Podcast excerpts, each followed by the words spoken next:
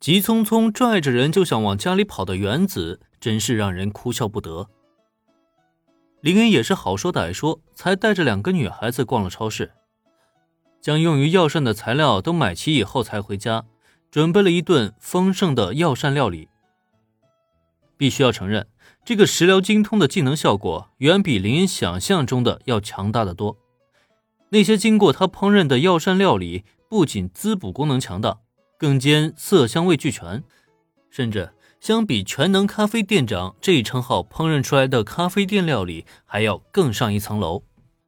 也正因如此，在一顿饱餐过后，原子和小兰是齐齐瘫在了椅子上，再也顾不上任何女孩子的形象了。这也太好吃了吧！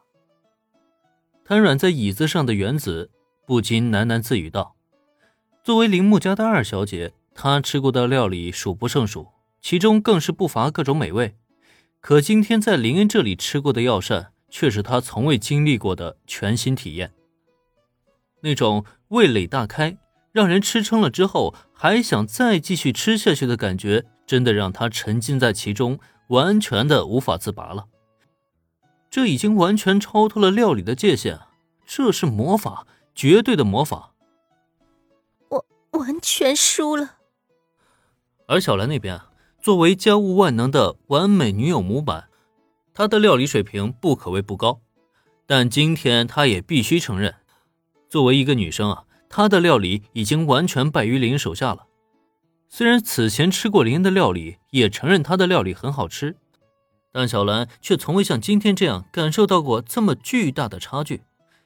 这难道才是林恩同学的真正实力吗？作为一个女孩子。她真的觉得自己已经彻彻底底的输了。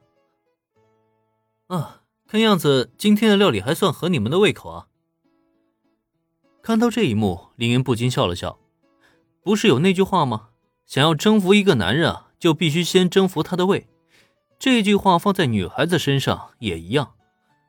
瞧瞧这两位啊，完全不顾及形象的女孩子，她就知道自己这一手药膳料理已经快让他们离不开自己了。何止是合胃口，我真不知道，今后要是再吃不到你做的料理，我可怎么办呢？听林恩这么一说，原子顿时抱怨了起来。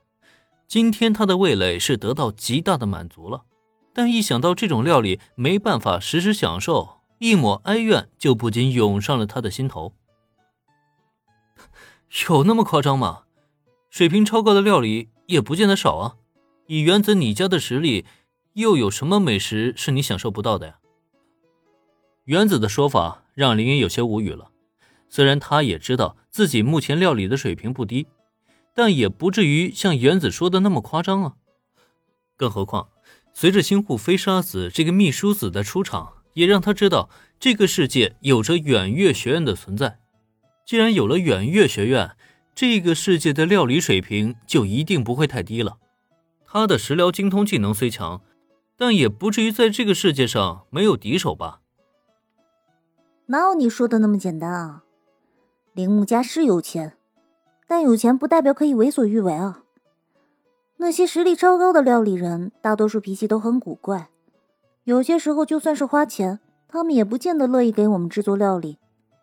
想要满足我们的嘴和胃，大多数时候需要提前预约不说，而且价格也是不菲。我们家又不是喜欢铺张浪费的家族，自然不可能把钱都花费在吃喝上面。随着原子的一记白眼，他很快反驳了林的疑问。就如他所说那样，这个世界的厨师地位不低，并不完全受资本的控制。有钱人想要满足自己的口腹之欲，绝大多数情况下也只能遵守厨师的规矩。可如果只是这样也就罢了，让人无语的是。本事越大的厨师，性格呢也就越高傲，脾气也就越古怪。因此，就算有钱，也不一定能够买来相应的享受，这就变成了不少有钱人的苦恼。哦，难怪了。我说原子，你平时带的便当虽然不错，但也仅仅是不错而已啊。原来还有这样的说法。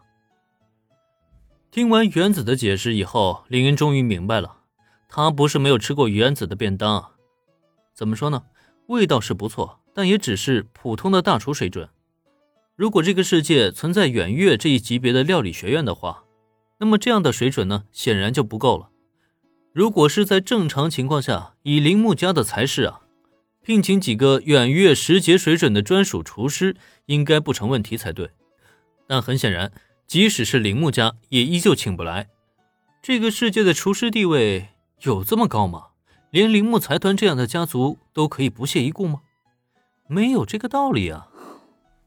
所以我才说，以后要是吃不到林恩你的料理，我该怎么办呢？